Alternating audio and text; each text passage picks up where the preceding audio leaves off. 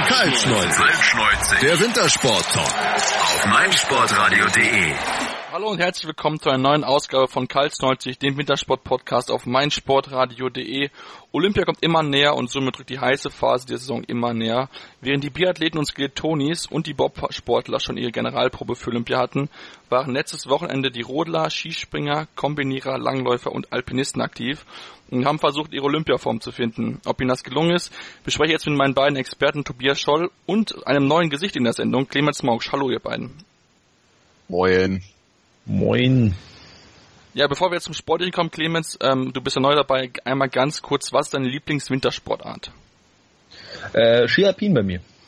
Das passt ja perfekt, weil wir nämlich mit Ski Alpin auch direkt anfangen werden. Tobi, dann fangen wir mal mit dir an. Wir fangen bei den Frauen an. Ladies first als Gentlemen, das sind die Frauen natürlich zuerst dran. Letzte Heide waren die Damen am, am Wochenende. Es ging, fang, fing an mit dem mit der Alpin-Kombination am Freitag, die ja nachgeholt wurde. Ja, und da hat Wendy Holdener mal unter Beweis gestellt, dass sie mit einem guten Abfahrtslauf und dann ja, ist sie natürlich im Ski, äh, im, Ski in einem, im Slalom nicht zu schlagen gewesen. Klarer Sieg vor Mata Sino mit über anderthalb Sekunden Vorsprung. Das ist wohl richtig. Also das war insgesamt doch ziemlich aus einem Guss. Der Super-G-Lauf war auch wirklich äh, doch insgesamt konkurrenzfähig. Also man muss das mal sehen, sie war da im Endeffekt auch eigentlich nicht so weit hinter Lindsay Vonn und ähm, dann im Slalom natürlich doch doch sehr gut. Ähm, noch ein bisschen besser aufgeteilt hätte es äh, Anna Butchik, Butchik, wie heißt sie? Butchik, Butchik Auf jeden Fall. Ja. ja, hat die wirklich einen hemmungslos katastrophalen äh, Super-G-Lauf eigentlich gehabt, mit, mit einer 1,15er Zeit, hat aber dann im Slalom so ein Brett rausgehauen, dass sie äh, eigentlich nur wirklich auf den dritten Platz gekommen ist und da auch nur eine, was ist das, tausendstel Sekunde? Hundertstel? Eine Hundertstel hinter Mata Eine, eine, genau, ganz genau. Und das war äh, dann doch schon recht beeindruckend, muss man sagen, wie sie das noch rausgefahren hat. Und natürlich Lindsay vorne auf dem vierten Platz hat sich auch mal wieder äh, am Rande gemeldet. Ja, genau. Sie hat einen starken Super-G dort gefahren, war dort Erste ähm, und hat dann, man hat es gemerkt, sie hat dann doch ein paar Probleme im, im, Slalom. Da ist sie dann mit einer schlechteren Zeit etwas zurückgefallen, aber trotzdem Ende noch Vierte geworden. Anna Butschik als Beispiel, was Tobi ja gesagt hatte, ist von Platz 30 auf 3 nach vorne gefahren.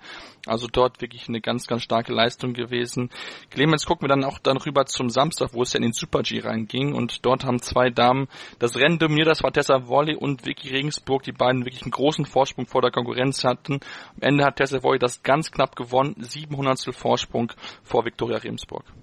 Ähm, ja, definitiv. Ähm, der erste Lauf in dem Riesenslalom war ja ähm, sehr merkwürdig gesteckt in dem ganz, ganz steilen Anfang. Ähm, ganz, ganz enge Torabstände und da kam Tessa Worley als einzige klar, muss man sagen. Viktoria Rebensburg kam eigentlich in beiden Läufen nicht besonders gut klar, hat viele Fehler gemacht und dann trotzdem so verdammt schnell. Das gibt Hoffnung. Also in, in beiden Läufen war sie so an der Kante zum Ausscheiden und am Ende nur sieben Hundertstel hinter Tessa Worley. Also diese beiden haben dominiert. Michaela Schifrin kam überhaupt nicht zurecht. Nur siebte mit 1,97 Rückstand. Aber ähm, es war durchaus auch ein Rennen der Sensation. Dritte war die Slowenin Meta Rovat und nur vier Hundertstel hinter ihr auf Platz vier die Schweizerin Simone Wild. Also die beiden waren ähm, ja, um Platz 15 bis 15 nach dem ersten Lauf und haben sich dann mit guten zweiten Läufen noch nach vorne reingefahren. Also in Lenzerheide war das doch ein Wochenende der Überraschung, gerade natürlich für die Slowenen sehr positiv, haben wir eben schon von Anna Butschek gesprochen. Ja, genau, für die, für die beiden sehr, sehr positiv, die eigentlich besser, bis vielleicht ein bisschen besser eingeschätzte Andreo ist im, im Ende im Riesenslalom Fünfte geworden.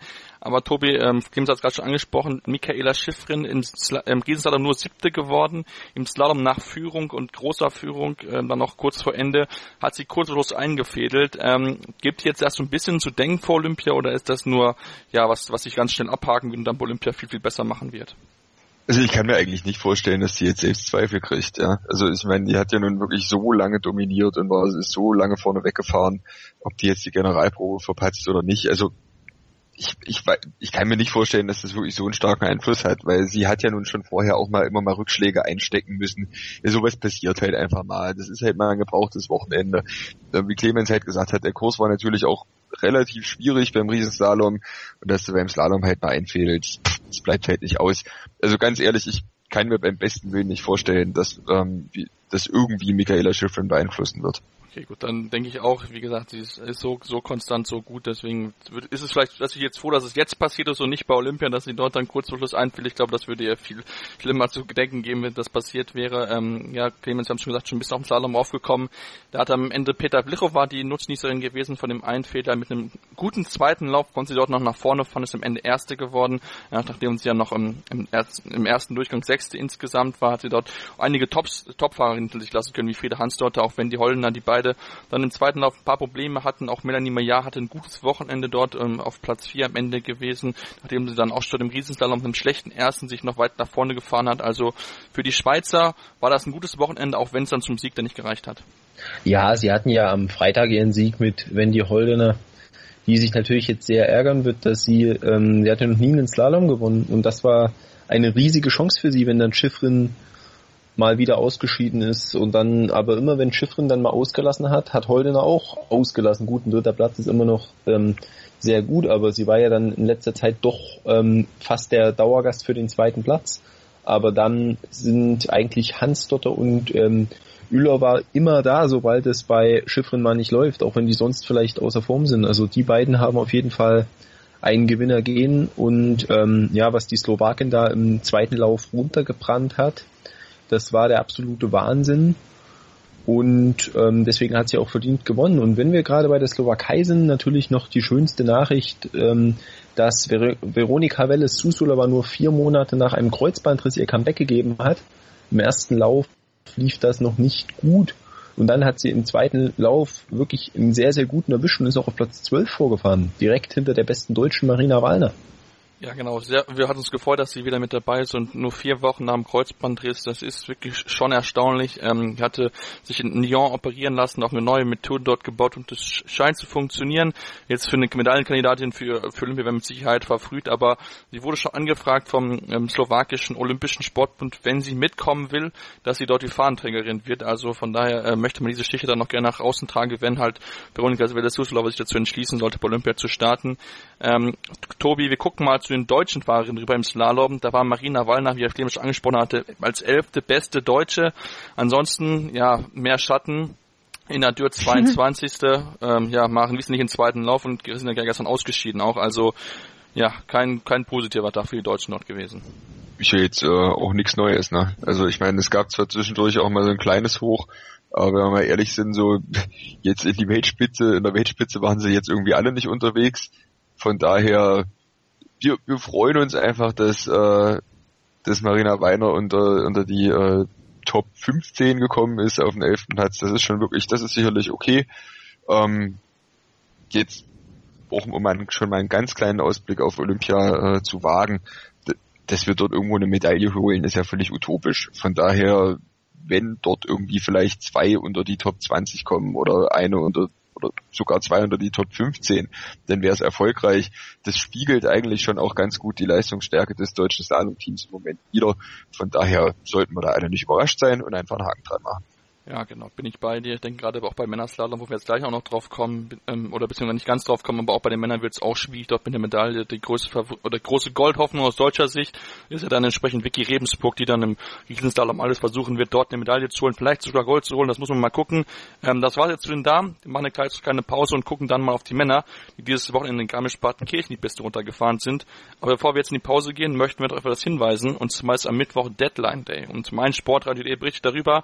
Das heißt, mit den Kollegen von Mein Sport äh, von 90 Plus beobachten die letzten Minuten des Deadline Days, also den letzten Transfermöglichkeiten und kommentieren sie diese live. Also seid dabei. Am 23. Am 31. Januar ab 22 Uhr geht's dort los. Schaltet ein und ähm, hört dazu den Kollegen, was sie zu den letzten Transfers zu sagen haben. Wir machen jetzt die Pause und kommen dann gleich mit den Männern zurück im Ski Alpin. Daily Down Under. Das Tip and Charge Special mit Andreas Thies und Philipp Jobert. Ab dem 15. Januar täglich bei uns im Programm und als Podcast. Daily Down Under. Die Australian Open auf meinsportradio.de. Einer der bedeutendsten Sports Awards der Welt. meinsportradio.de begleitet exklusiv die Verleihung des Laureus World Sports Awards 2018. Alles Wissenswerte zu den Nominierten, umfangreiche Hintergrundinformationen und Interviews mit den Preisträgern. Kevin Scheuren berichtet für dich von den Laureus World Sports Awards 2018. Exklusiv auf meinsportradio.de. Abonniere jetzt den Podcast auf meinsportradio.de slash laureus oder in unserer kostenlosen App für iOS und Android. Und wir sind wieder zurück bei Kaltschneuzig, dem Wintersport-Talk auf meinsportradio.de. Nachdem wir gerade über die Damen in Netze Heide gesprochen haben, kommen wir nun auf die Herren zu sprechen. Die waren in Garmisch-Partenkirchen und sind am Samstag die berühmte Kandahar-Abfahrt runtergefahren. Dieses Mal stand Beat Voigt ganz oben, Tobi, ähm, nachdem er letztes Wochenende noch von Thomas Drees in Kitzbühel besiegt wurde. Ist er jetzt so mit für dich der Top-Favorit in Südkorea auf Gold in der Abfahrt oder ähm, denkst du, dass er zumindest zu den Medaillen zählt, aber es schwierig wird, sich dort zu beweisen? Ach, der Kugel blitzt doch immer da wirklich, wenn ich diese Kanonenkugel da einen Hang runterfahren sehe, geht mir jedes Mal das Herz auf. Und ich denke schon, dass der auf jeden, also da gibt es eigentlich keine Diskussion, dass der mit zu den Favoriten zählt. Aber wir wissen halt, dass in der Abfahrt natürlich immer viel passieren kann. Und ähm, es sind, denke ich, sagen wir mal, zehn Kandidaten, die so, also fast zehn Kandidaten, die um die Medaille mitfahren können. Dazu ähm, Thomas Dresen definitiv. Peter Film muss man auch immer was zutrauen. Dominik Paris, Axel Lund Swindal, Schittel Jansrüd, auch Alexander Amut Kilde kann man auf dem Zettel haben. Auch Andreas Sander zum Beispiel noch. Also das ist, das, dieses Teilnehmerfeld ist so eng. Ähm, da muss man einfach sagen, dass es da doch einige wirklich packen können. Das sieht man auch an Zeiten, ja, wenn er, wenn er erste und der zehnte hier im Prinzip nicht mal eine Sekunde auseinander sind, da bietet es einfach doch sehr viel Raum noch. Und da das zu deuten, ist dann doch eher schwierig. Ja, genau, da bin ich bei. Es wird wirklich sehr schwierig werden. Wir haben dieses Jahr wirklich eine sehr ausgeglichene Konkurrenz in den Speed-Disziplinen. Clemens, das macht es auch Spaß zu gucken, weil du nie vorher weißt, wer am Ende das gewinnen wird. Und auch hier 1800 nur Vorsprung vor hat Bert Volz gehabt, vor Vincent Kriechmann, Dominik Paras, die zeitgleich Zweiter geworden sind. Also wirklich diese, ja, diese Spitzenklasse in der Abfahrt ist wirklich unglaublich und macht viel Spaß beim Zugucken. Ja, und Beat Voigt hatte durchaus auch etwas Glück bei dem Sieg, weil Andreas Sander ja in Führung lag bis kurz vorm Ziel und dann einen Bremssprung eingelegt hat, der ihn dann leider über eine Sekunde gekostet hat. Elfter am Ende geworden mit 1.06 Rückstand. Und natürlich der, der die Trainings dominiert hat, Christoph Innerhofer, der sich oben im Flachen komplett hingelegt hat und am Ende trotzdem noch 14. geworden ist mit 1,15 und da hat er oben schon ah, 1,5 Sekunden verloren gehabt. Also das ähm, war aber am Ende auch das Glück des Tüchtigen und ähm, ich sage mal so, Olympia ist nicht gerecht. Deswegen dürften eigentlich Voits und Swindal nicht Olympiasieger werden, die diese Saison mit Abstand die beiden besten sind. Aber irgendwie habe ich das Gefühl, das wird jemand anders. Und das war jetzt interessant, dass ähm, Tobias bei den Favoriten keinen einzigen Österreicher genannt hat, wenn ich mich recht entsinne. Und die haben jetzt seit über einem Jahr keinen Abfahrtsrennen gewonnen. Hannes Reichelt, letztes Jahr in Garmisch war der letzte. Und eigentlich wäre es mal wieder an der Zeit. Matthias Meyer ist ja Titelverteidiger. Hannes Reichelt immer für einen Sieg gut und Vincent Kriechmeier extrem schnell dieses Jahr. Also da ähm, darf man gespannt sein. Ich freue mich extrem drauf und das Feld ist wie gesagt extrem eng. Der 30. Gilles Roland war 1,92 hinten und von den 45 Fahrern, die ins Ziel gekommen sind, waren die ersten 44 innerhalb von drei Sekunden. Es ist einfach so unfassbar eng. Da macht man einen Fehler und man ist weg. Genau, darauf wird es dann auch aufgehen. Wer macht am Ende die wenigsten Fehler? Und wenn man auch sieht, es gibt auch wirklich Fahrer, die mit hohen Startnummern nach vorne gefahren sind. Zum Beispiel Emanuel Buzzi, der Italiener, ist von mit der Startnummer 44 auf Platz 10 gefahren, aber auch Benjamin Thompson, der Kanadier, von mit der Startnummer 50 auf Platz 20 nach vorne gefahren. Also dort ist wirklich viel, viel möglich. Da kann wirklich auch Überraschungen kommen. Dann lassen wir uns dann mal überraschen, wenn es zu Olympia gehen wird. Ähm, gucken wir dann auch auf den Riesensalom am Sonntag. Ähm, dort ja, war mal wieder ein gewisser Marcel Hirscher, derjenige, den man nicht besiegen konnte, hat am Ende über anderthalb Sekunden Vorsprung gehabt. Tobi, Marcel Hirscher, der ist diese Saison wirklich un unbesiegbar und wenn überhaupt von Henrik Christoffersen, der aber diesmal wirklich keine Chance hatte. Ja, es ist ein bisschen langweilig, muss ich sagen. Es macht eigentlich auch keinen Spaß mehr. Ich glaube, ich habe das schon mal gesagt, aber wirklich der ist der FC Bayern des äh, Slalomfahrens. Und das, das nimmt einfach komplett die Spannung raus. Man hat halt auch wirklich nicht das Gefühl, dass da irgendjemand hinterherkommt. Natürlich Henrik Christoffersen im Slalom selber schon, aber im Riesenslalom ist, ist Hirscher einfach unschlagbar. Ähm, ich finde, was ich viel schöner finde, ja, ist, ist dass es Ted Ligety wieder aufs Podest geschafft hat, pünktlich zu Olympia hoffentlich in Form kommt und vielleicht, vielleicht dort auch um eine Medaille mitreden kann. Ja, das ist, das ist auf jeden Fall aus Sicht der Amerikaner ein ganz, ganz wichtiger Punkt. Er wollte ja auch unbedingt angreifen, hat bisher noch nicht so funktioniert, aber jetzt scheint er Richtung Olympia in die Form zu kommen und dann wollte er natürlich dort auch auf eine Medaille schielen. Clemens, auch auf der Medaille stehen mit Sicherheit ein gewisser Manuel Filler, der Zweiter geworden ist mit, wie gesagt, 1,57 Sekunden Rückstand. Der, ja, der verrückte Österreicher, wie er hier mal genannt wird, mit seiner Stil ist wirklich sehr untypisch und trotzdem hat er sich runtergekriegt, ist nicht ausgeschieden, das ist ja ganz wichtig bei ihm ähm, und hat dann wirklich einen guten, guten Lauf gehabt und dann als Ende Zweiter geworden, für ihn ganz positiv. Ja, das ist ganz, ganz selten, dass Manuel Feller mal zwei fehlerfreie Läufe durchbringt. Und dann ähm, kann er auf jeden Fall im Riesenslalom auf dem zweiten Platz landen. Und er sagt ja immer, im Slalom fühlt er sich noch wohler. Nur im Slalom ist es deutlich enger. Im Slalom ist auch ein Hirscher schlagbar. Zumindestens von Christoffersen, Matt, Jule und Ernie zurzeit. Aber im Riesenslalom ist Hirscher nicht zu schlagen zurzeit. Gerade in Garmisch. Seine absoluten Lieblingsstrecke, da hat er ja mal vor drei Jahren mit weit über zwei Sekunden gewonnen. Also ähm, das war von vornherein klar und es war eine Augenweide, ihm da zuzusehen. Und es müsste mit dem Teufel zugehen, wenn Marcel Hirscher nicht seinen ersten Olympiasieg holt dieses Jahr das müsste wohl wirklich mit dem Teufel zugehen. Auch Alexis Pontero, der theoretisch mithalten konnte im ersten Lauf, ja noch gut lag auf Platz 3, hat einen wirklich schlechten zweiten Durchgang gehabt, dort nur Neunter geworden, am Ende mit über zwei Sekunden Rückstand, also auch dort nicht gut. Ähm, Tobi, gucken wir mal auf die deutschen Fahrer, da waren drei im zweiten Lauf mit Fritz Dopfer, Linus Strasser und auch mit dem jungen Alexander Schmid. Ähm, Platz 15 war es am Ende Fritz Dopfer, Linus Strasser 20. und Alexander Schmid 22. War jetzt nicht mehr erwartbar, oder?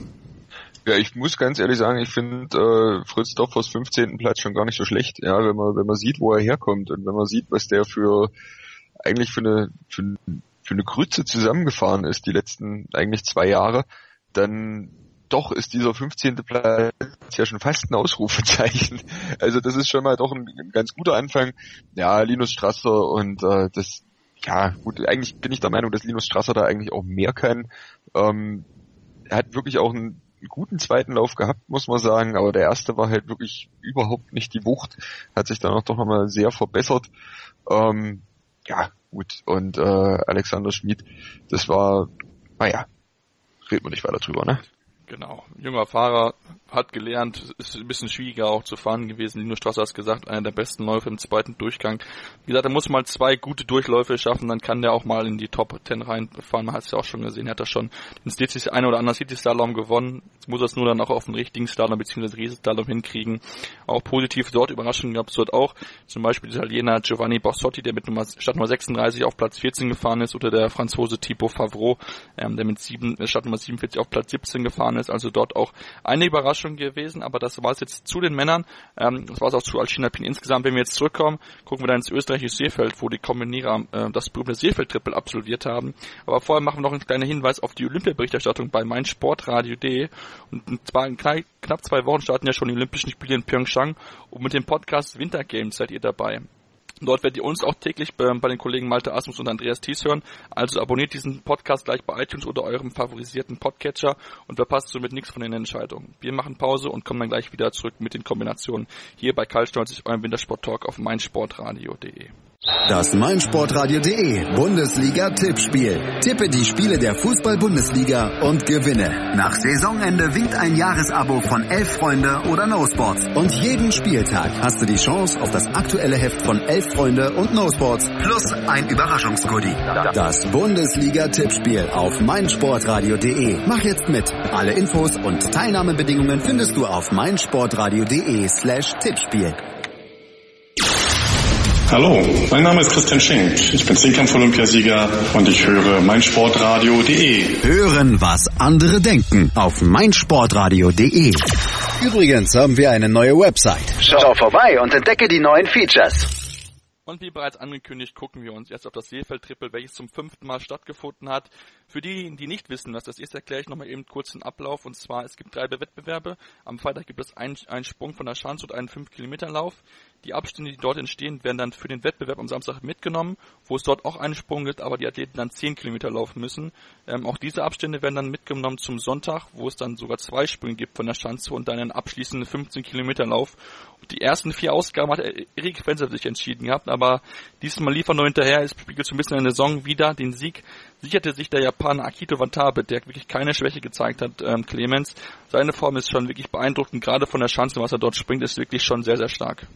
Äh, ja, auf jeden Fall. Und er kann sich eben jetzt den Vorsprung gegenüber den Deutschen herausspringen, was aber nicht nur an ihm liegt. Ich muss sagen, die Sprungleistungen der deutschen Kombinierer sind dieses Jahr schwächer als ähm, in den vorherigen Jahren und man muss einfach anerkennen, dass Akito Watabe schon immer ein guter Läufer war, aber wenn er dann eben mit Erik Frenzel gleich auf in die Läufe gegangen ist, konnte er halt eigentlich meistens nicht mithalten und war der ewige Zweite oder dann mit Riesler oder Rützek Dritte und, oder Vierte. Aber dieses Jahr ähm, haben die Watabe und auch einige Norweger den Deutschen so ein bisschen den Rang abgelaufen. Und ähm, deswegen hat er da absolut dominiert von Anfang an und am Ende mit einer Minute 14 auf den Shootingstar Jan Magnus Rieber gewonnen und dann die große Gruppe war dann schon von Platz 3 an war schon zwei Minuten hinten. Also das war ähm, dominant und mit dieser Form ähm, kann man Watabe als ähm, Top-Favoriten für die Olympischen Spiele sehen.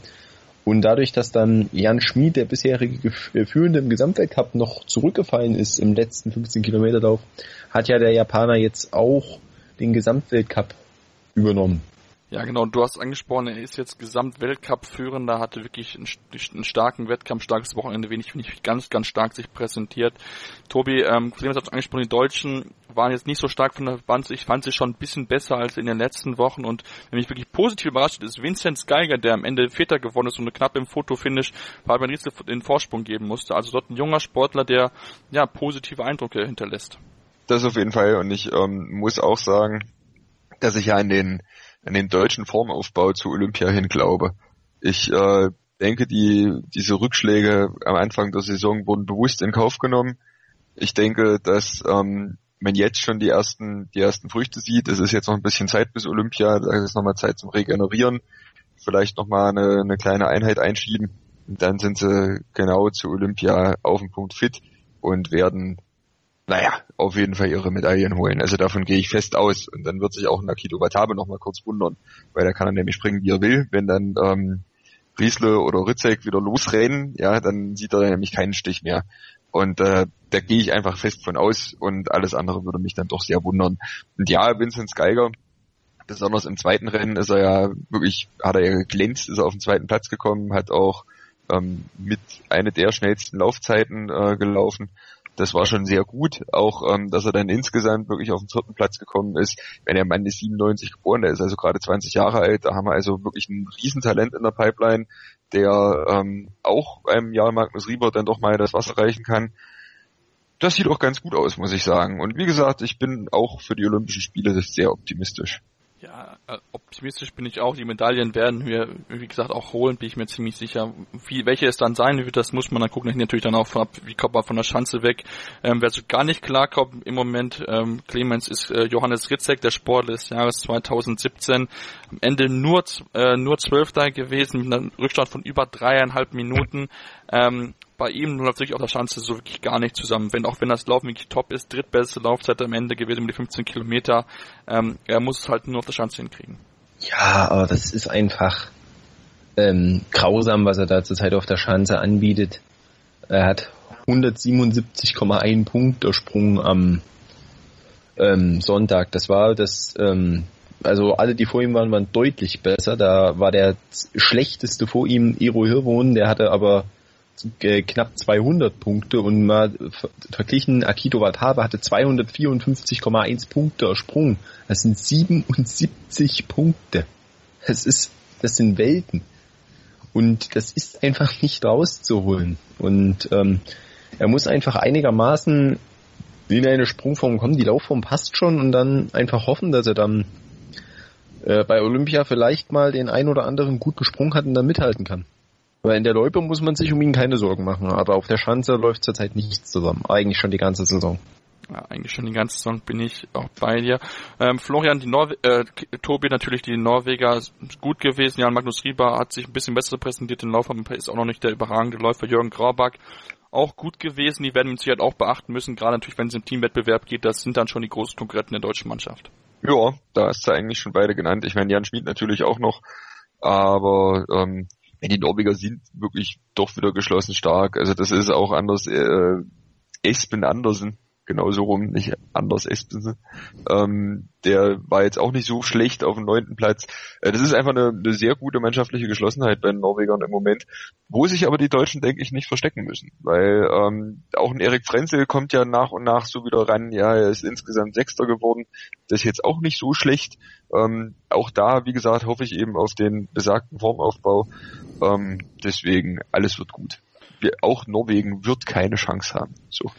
Okay, gut, super. Dann vertraue ich mal deiner Prognose. Ich fand auch Erik Wenzel viel besser sechste Laufzeit am Ende auch gewesen mit 15 Kilometer. Also wirklich Top-Zeiten. Und das war's dann auch zu der Kombination. Bevor wir jetzt eine Pause machen, Clemens, nochmal kurz der Blick zu den Langläufern, die ja auch am Wochenende dort waren. Und da gab es bei den Damen zwei überraschende Siegerinnen. Einmal die Jessica Diggins, die über 10 Kilometer Massenstart gewonnen hatte. Und auch im, ähm, ja, im Sprint hatte die Schweizerin Laurian van der Graaf überraschend gewonnen. Und die Amerikanerin Jessica Diggins, der erste Sieg einer äh, amerikanischen äh, Langläuferin über diese Distanz. Ja, also das muss man sich mal ausmalen. Bei den Frauen ein Weltcup-Wochenende und kein norwegischer Sieg, das ist ähm, der absolute Wahnsinn, aber das kann man dann doch irgendwo wieder relativieren. Jessica Diggins hat zwar jetzt gewonnen, die 10 Kilometer Massenstart, aber wenn man sich dann mal das weitere Ergebnis anguckt, ähm, unter den Top 7 waren dann immer noch fünf Norwegerinnen und die äh, alleinige Österreicherin Theresa Stadlober war Sechste.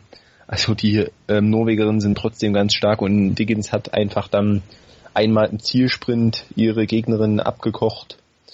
Und ähm, ja, ähm, es gab ja sogar zwei Siegerinnen, wie ich das hier sehe, im Sprint. Hast du die? Ja, genau, die stimmt, diese, die, waren, die, die waren zeitgleich, ähm, genau so. Die waren Laurin genau van der Kraft mit genau. Sophie Caldwell. Genau. Das ist ja auch. Und nur zwei Norwegerinnen im Finale. Was war denn da los? Das ist ja schon unglaublich. Ähm, aber ja, unter den besten 15 sogar nur zwei. Scheinen aber auch nicht viele mitgelaufen zu sein, weil zum Beispiel Marek Björgen kam dann ja erst vom Training für die 10 Kilometer an, ist den Sprint gar nicht mitgelaufen. Also die Norweger werden sich auch auf Olympia fokussieren und da wird's dann eine norwegische Show. Und da kann der Rest der Welt jede Medaille bejubeln, gemeinsam, die nicht nach Norwegen geht. Ja, das denke ich auch. Bei Männern wird es ähnlich sein, wo Janusz Klebo ja auch äh, über Sprintdistanz mit Sicherheit der Top-Favorit sein wird. Über die lange Distanz muss man dann natürlich gucken. Da gibt es auch ein gewisser Dario Colonia, der bisher wirklich sehr, sehr gut in Form ist, aber auch ein Alex Harvey, die am Wochenende mit ein, Platz 1 und 2 wirklich starke Leistungen gezeigt hat. Das war's dann zu Seefeld. Wir machen dann jetzt eine kurze Pause und kommen dann wieder mit den Spezialspringern, die am Wochenende in Zakopane waren. Ähm, das heißt, ihr hört kaltschnürzig hier den Wintersport-Talk auf meinsportradio.de, wo es Sport auf die Ohren gibt, rund um die Uhr, live und als Podcast. Winter Games, der Olympia-Podcast auf meinsportradio.de. Vom 9. bis 25. Februar berichten Andreas Thies und Malte Asmus täglich von den Olympischen Winterspielen in Pyeongchang. Abonniere jetzt den Podcast und sei immer informiert. Winter Games, die Olympischen Winterspiele auf meinsportradio.de. Einzigartige Augenblicke. Einmalige Momente. Unvergessene Emotionen. And Andreas präsentiert das Spiel meines Lebens auf meinsportradio.de. Bei mir sind immer noch Clemens Mausch und Tobias Scholl, mit denen ich jetzt auf das Wochenende der Skispringer eingehen will. Und das im Skisprung verrückten Zakopane gab es nämlich am Samstag den erhofften Sieg der Gastgeber bei einem Team, was von den Fans wirklich frenetisch gefeiert wurde. Tobi, die Stimmung war mal wieder der absolute Hammer und hat gezeigt, wie sehr die Polen das Skispringen lieben. Und wenn du dann noch den Heimsieg hast im Teamspringen mit so einem neuen Schanzenrekord, was willst du mehr als polnischer Fan? Ja, nix, ne? Ähm, das war sicherlich sicherlich gut, vor allem weil auch, und das muss man halt fairerweise sagen, die Mannschaft einfach eine, eine wahnsinnig geschlossene Leistung geboten hat. Ja, da gab es eigentlich keinen, der da wirklich irgendwie abgefallen ist. Also ist nicht vielleicht mit Abstrichen Machikot so ein bisschen, der im ersten Durchgang nur den viertbesten Sprung hatte. Ähm, aber sonst war das eigentlich doch alles sehr stabil, muss man sagen. Ähm, da doch, also meiner Meinung nach auch schon der, der absolute Olympia-Favorit im Moment.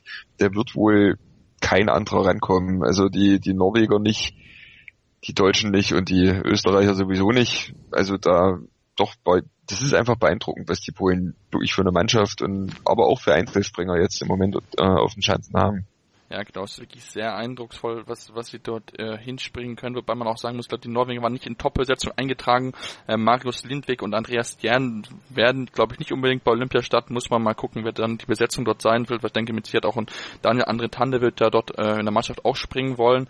Ähm, aber Florian äh, Clemens, das soll jetzt nicht das Thema sein, sondern wir wollen jetzt auf die Deutschen gucken. Zweiter geworden, sich so ein bisschen rehabilitiert, nachdem es ja beim Skiflug-WM nur zu Platz 4 gereicht hat. Wirklich ein runder Wettkampf von den deutschen Springern. Ja, auf jeden Fall. Ähm, völlig in Ordnung. Ich denke auch, dass das die Olympiabesetzung sein wird. Also ich kann mir da jetzt keine Veränderungen vorstellen.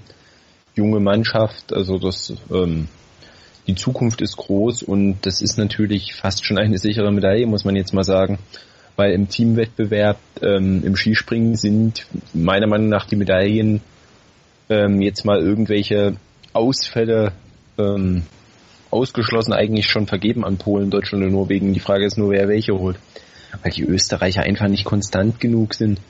Das ähm, kann ich mir nicht vorstellen, dass da acht äh, konstante Sprünge runterkommen, genauso wenig bei den Slowenen oder Japanern und alle anderen sind sowieso nur riesige Außenseiter.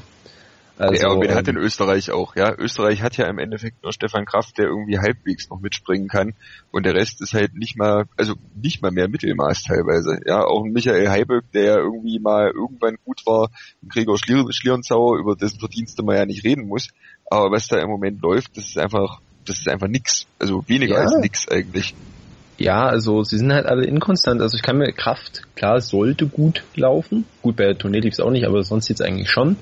Ähm, kann auch sein, dass es dann bei Heiberg mal gut läuft. Vielleicht auch noch bei einem von den anderen beiden, aber ich kann mir niemals vorstellen, dass es bei allen wirklich gut läuft an einem Tag. Und das ist das Problem. Sie können es ja alle, sie haben es ja nicht verlernt und ähm, haben alle schon ähm, absolut dominiert teilweise. Zumindest drei von vier hatten schon Jahre, wo sie im Gesamtweltcup ganz vorn mit dabei waren. Und auch Fettner ist seit Jahren eigentlich hatte zu den Besseren gehört. Also theoretisch könnten sie es schon, aber ich kann mir es praktisch einfach nicht vorstellen. Ja, kann ich mir auch nicht vorstellen. Dafür sind die Formen im Moment auch nicht, nicht so gut, einfach um dort wirklich gegen drei top besetzte Mannschaften mitzuspringen. Tobi, gucken wir jetzt mal auf den Sonntag, ähm, wo es wirklich sehr, sehr schwierige Bedingungen gab. Du hast gesagt, reiß die, äh, reiß die Schanze ab. Erklär mal, warum sie das tun sollten.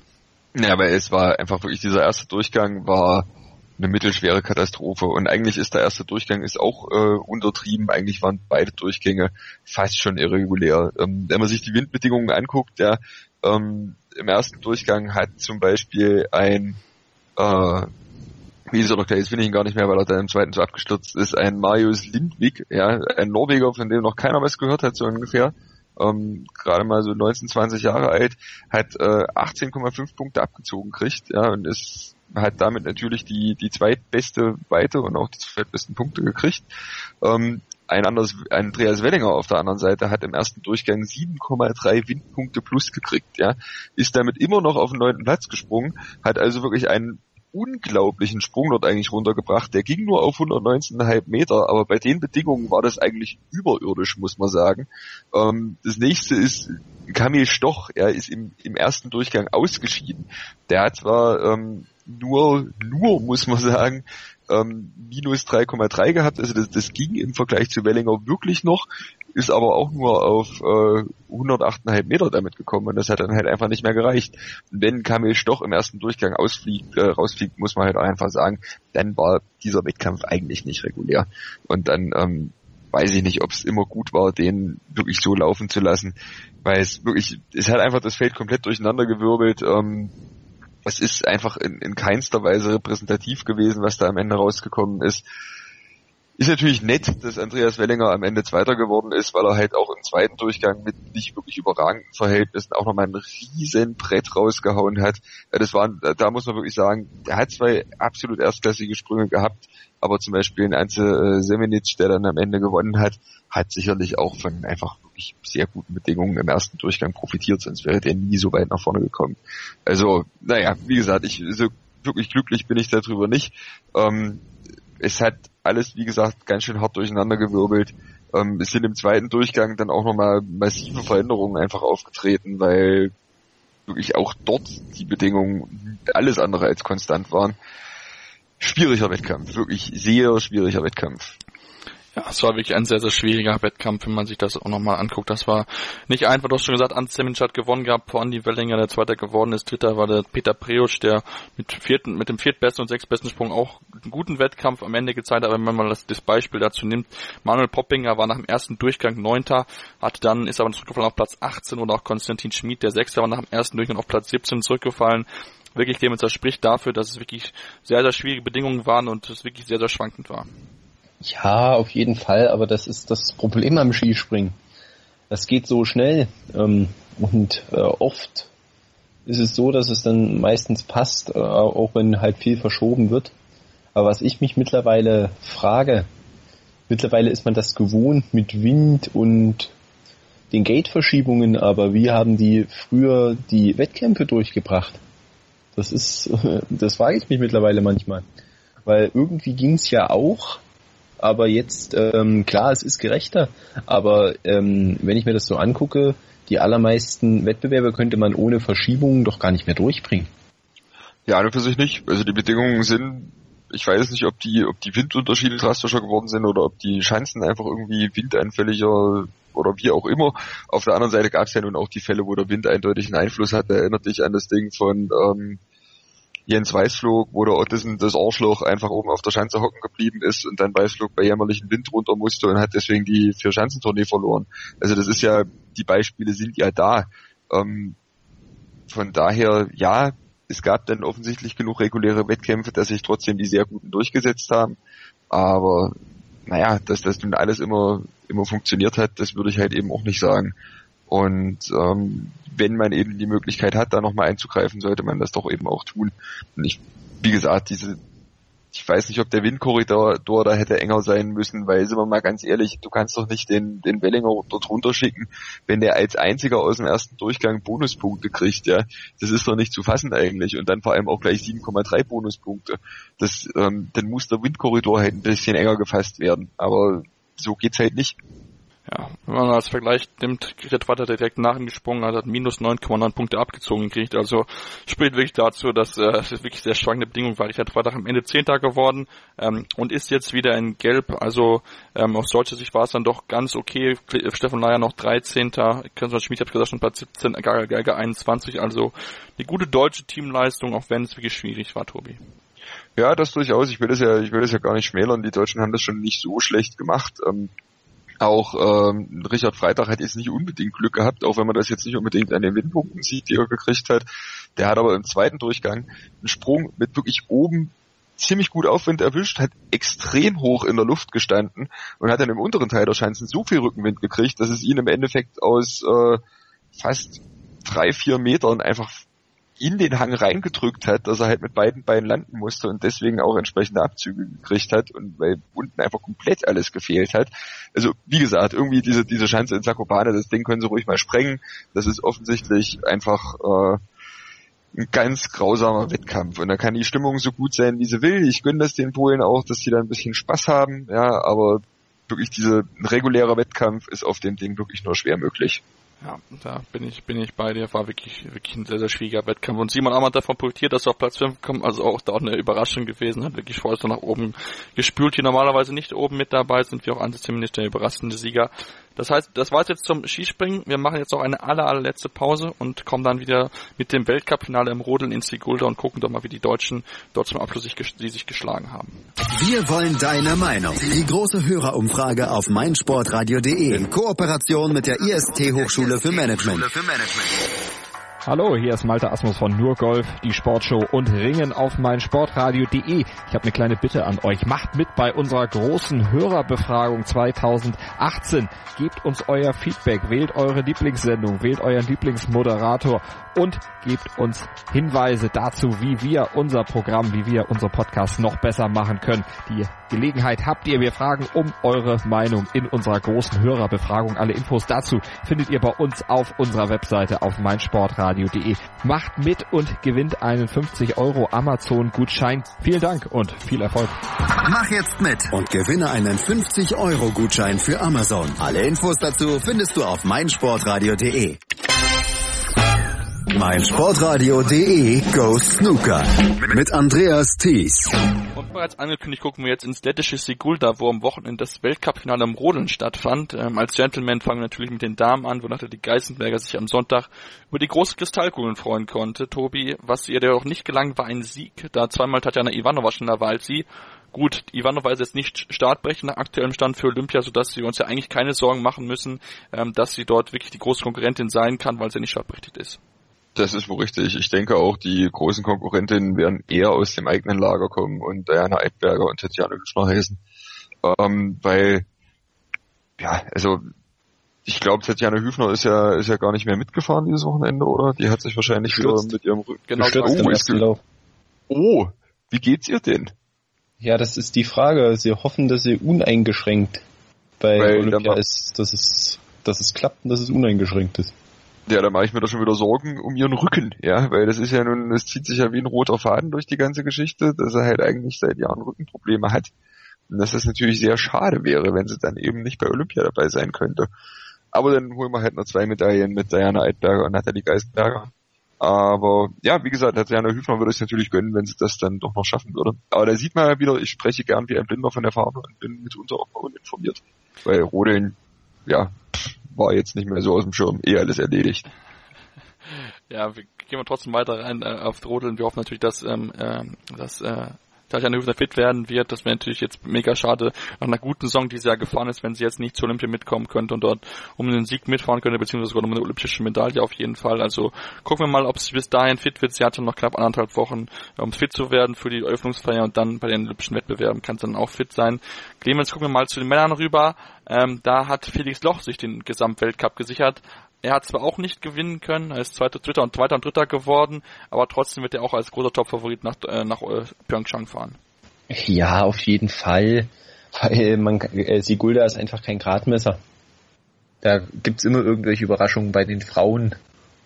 Äh, Da muss ich zugeben, dass ich zwei der äh, Top 5 nicht kannte. Einmal ähm, Sandra Rovac aus Italien, die dritte war, und irgendeine Lettin, die fünfte war. Oder auch bei den Männern auf Platz 4 Inas Kivlenjeks aus Lettland. Einmal gehört nie wieder. Oder siebter war Josef Nines aus der Slowakei, der dann im Sprint sogar Zweiter war. Also das sind ähm, Überraschungen, die man jetzt aber für Olympia nicht auf dem Schirm haben muss.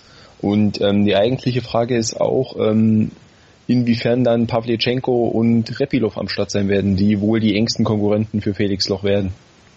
Genau, das muss man abwachen. Da wird es ja jetzt in den nächsten Tagen die Entscheidung erwartet mit denjenigen, die dort ein, äh, Einspruch erlegt, eingelegt haben. Auch auf der Rechnung haben sollte mit Sicherheit Wolfgang Kindl, der Fünfter geworden ist, ähm, im, im Einzel und im Sprint dann ähm, als Vierter hinter Felix Loch direkt kann man mit Sicherheit auch jemand, den man auf der Rechnung haben sollte, gerade weil auch der Gesamt Zweiter geworden ist. Und dann noch zum Ende, zum Abschluss, ähm, ja, die Doppelsitzer, Tobi, ich denke, da zwei olympische Goldmedaillen, äh, zwei olympische Medaillen mit Gold und Silber sind da schon fest eingeplant. ja, also Gold und Silber weiß ich nicht, aber auf jeden Fall, ich denke, ähm, Eckert und Beneken werden auf jeden Fall Gold holen. Ich denke, da kann es eigentlich keine Diskussion geben und das wird wohl äh, doch so kommen. Ähm, was mit Tobias Wendel, Tobias Art ist, muss man halt mal sehen, aber den traue ich natürlich auch zu. Ähm, nur die ganze Saison war bei denen natürlich auch so ein bisschen durchwachsen und man darf halt nicht vergessen, dass es eben doch im Rodeln, äh, im Doppelsitzer dann doch ein bisschen enger äh, zugeht. Aber Eckert und Beneken, denke ich, ist eine sichere Nummer. Genau, wir haben auch ganz klar den Gesamtweltcup für sich entschieden. Das schlechteste Platzierung war Platz zwei. Einzig die Lillehammer sind zum Sprint nicht ins Finale gekommen aufgrund des Sturzes, aber da gab es keine Beeinträchtigung. Zwei blitzsaubere Fahrten dort gehabt. Und dann gucken wir jetzt noch zum letzten Wettbewerb der Staffel, wo die Russen die Deutschen besiegen konnten, aber ähm, auch dort würden wir uns eigentlich keine Gedanken machen. Ähm, die Russen sind ja auch sehr, sehr gut gewesen auf dieser Bahn. Man merkt einfach, dass sie mit der letzten Bahn wirklich sehr, sehr gut klargekommen sind und die Deutschen dann trotzdem Top-Favorit für, äh, für Pyeongchang dann entsprechend äh, Clemens, oder? Ja, das ist ja auch erstmal die Frage, wer dann für Russland überhaupt natürlich, antreten darf und ob sie antreten dürfen. Ja, also das sollte eine sichere äh, Goldmedaille sein. Das sollte eigentlich von den ganzen Spielen für alle Nationen so ziemlich die sicherste Goldmedaille sein. Ähm, Rodel-Teamwettbewerb für Deutschland. Wenn man dieses lustige Pad trifft und nicht stürzt, steht dem Ganzen wenig im Wege. Genau, oder zu früh losfahren will, wie es ja beim vorletzten Team-Event passiert ist. Aber ich denke, das wird nicht passieren. Also, das haben sie einmal gemacht und werden so schnell mit Sicherheit nicht wieder tun. Damit sind wir jetzt auch am Ende der Sendung angelangt. Ich hoffe, es hat euch gefallen. Wenn es euch gefallen hat, lasst gerne eine Rezension bei iTunes. Am besten natürlich fünf Sterne. Aber wir sind natürlich auch offen und freuen uns über konstruktive Kritik. Ansonsten könnt ihr uns natürlich auch folgen. Bei Twitter findet ihr uns unter dem Handle Kalsch90. Und wir haben auch eine Facebook-Seite dort unter dem Namen Kalsch90. Könnt ihr mit uns in Kontakt treten. Wir werden uns dann nächste Woche wieder, wo wir natürlich auf die Ergebnisse des Wochenendes zurückgucken werden und auch eine Olympia-Vorschau machen werden. Das heißt, tschüss und bis nächste Woche wieder hier bei Karl 90, eurem Wintersport-Podcast auf meinsportradio.de. Hören, was andere denken. meinsportradio.de. Like it auf Facebook slash meinsportradio. Wie viele Kaffees waren es heute schon? Kaffee spielt im Leben vieler eine sehr große Rolle. Und das nicht nur zu Hause oder im Café, sondern auch am Arbeitsplatz. Dafür gibt es Lavazza Professional. Kaffee am Arbeitsplatz, der genauso lecker schmeckt wie in eurem Lieblingscafé. Die perfekte Kaffeelösung für jede Art von Unternehmen. Klein, mittel, groß. Ihr habt auf jeden Fall einen Kaffee, der schmeckt. Die richtige Motivation für eure Arbeitstage. Alle Infos zu Lavazza Professional findet ihr auf lavazzapro.de mit allen Kaffeelösungen für euer Büro. Ich habe mich natürlich schockverliebt, weil die war wirklich ganz, ganz klein. So begann die Mensch-Hund-Beziehung zwischen Christina und Tierschutz und Frieda. Und wie es danach, nach dem ersten Moment der Verliebtheit, so weiterging und welche Klippen es danach zu umschiffen galt, das hört ihr in der neuen Ausgabe von Iswas Dog, dem Podcast für harmonische Mensch-Hund-Beziehungen. Iswas Dog? Mit Malte Asmus. Überall, wo es Podcasts gibt.